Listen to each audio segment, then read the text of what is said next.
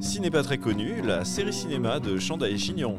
Ciné pas très connu. C'est quoi, c'est quoi le jeu de mots? C'est pourquoi euh, ciné pas très connu?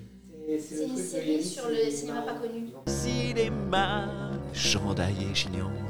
Chanda et Chignon. Ciné pas très connu.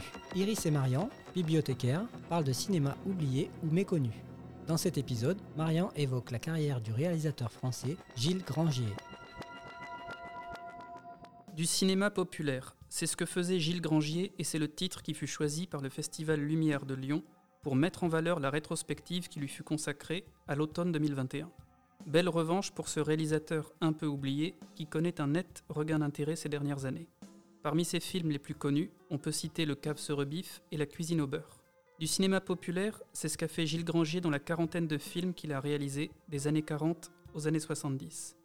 Il a filmé toute la crème des acteurs et actrices françaises en racontant des histoires simples et efficaces qui ont fait le bonheur des familles françaises le soir devant la télévision ou dans les salles obscures, avec un total de 88 millions d'entrées au box-office en 30 ans.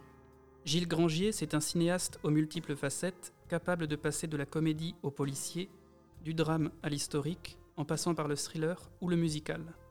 Sa postérité est assurée par son statut de réalisateur fétiche et attitré de Jean Gabin, avec qui il tournera une dizaine de films, et par sa collaboration équivalente avec Michel Audiard comme scénariste ou dialoguiste. L'homme est né à Paris en mai 1911. Ses parents le destinent au métier d'ingénieur, il refuse et accumule les petits boulots. Dans les années 30, il devient un peu par hasard figurant pour le cinéma. Grangier va monter les échelons, régisseur, puis assistant sur une dizaine de films. Il va apprendre l'art de la débrouille et de l'astuce, dans une période troublée par la guerre et l'occupation allemande. En 1943, il réalise son premier film, Adémaï bandit d'honneur, sur les aventures naïves et estivales d'un paysan découvrant la Corse. Le public est au rendez-vous, sa carrière est lancée. Les dix premières années seront les plus inégales de son parcours, mais vont lui permettre de se faire la main. Grangier tourne avec frénésie une vingtaine de films, jusqu'à trois ou quatre par an, alternant succès et fiasco, s'acharnant à divertir une France de l'après-guerre minée par l'inflation et les privations. Mais dont le cinéma demeure l'un des plaisirs de masse, la télévision n'étant pas encore pleinement entrée dans les foyers, loin de là. Gilles Grangier va ensuite faire deux rencontres marquantes et déterminantes pour la suite de sa carrière. En 1953, ce sera Jean Gabin, avec lequel il tourne La Vierge du Rhin. L'acteur est au creux de la vague, et s'il n'est plus la gueule d'amour des années 30, il n'est pas encore devenu la légende que l'on sait. En 1954 vient le tour de Michel Audiard, un jeune scénariste et dialoguiste talentueux, mais peu connu du grand public, qui travaille avec lui sur Poisson d'avril. L'alchimie entre les trois est telle qu'il faut absolument le mettre sur pellicule. Ce sera Gasoil en 1955. L'histoire d'un camionneur, interprété par Gabin, témoin d'un crime et poursuivi par des malfrats. Gabin, Audiard, Grangier, les planètes sont alignées, la magie opère, la machine est lancée et ce film va permettre aux trois copains d'entrer dans la lumière. Bibliothécaire, spécialiste en rien, Ou presque. intéressé partout. Plus ou moins. Chandail et Chignon, le podcast vraiment très intéressant. Hallucinant. C'est possible ça? Cette fois, c'est une décennie éclatante de succès qui s'ouvre pour le cinéaste. La liste est longue Le Rouge et Mi, Le Désordre et la Nuit, Archimède le Clochard, Les Vieux de la Vieille, Le Cave se rebiffe, Maigret voix rouge, La Cuisine au beurre, L'Âge ingrat. Autant de réussites, certaines plus oubliées que d'autres. Dans les films de Grangier, on retrouve toutes les vedettes de l'époque. Gabin, bien sûr, mais aussi Fernandel, Louis de Funès, Bourville, Bernard Blier, Lino Ventura pour les hommes, sans oublier mesdames Arletty, Daniel Darieux, Martine Carole, Jeanne Moreau et les débuts d'Annie Girardot. C'est le moment d'aborder un point essentiel des films de Gilles Grangier, ce que l'on appelle les seconds couteaux. Outre les grands noms évoqués précédemment, on croise toute une galerie d'actrices et d'acteurs aux noms oubliés, jamais en tête d'affiche, mais dont les visages sont connus et font office de la belle qualité du cinéma populaire, comme Paul Francoeur, Robert Dalban, Noël Roquevert ou Paul Meurice.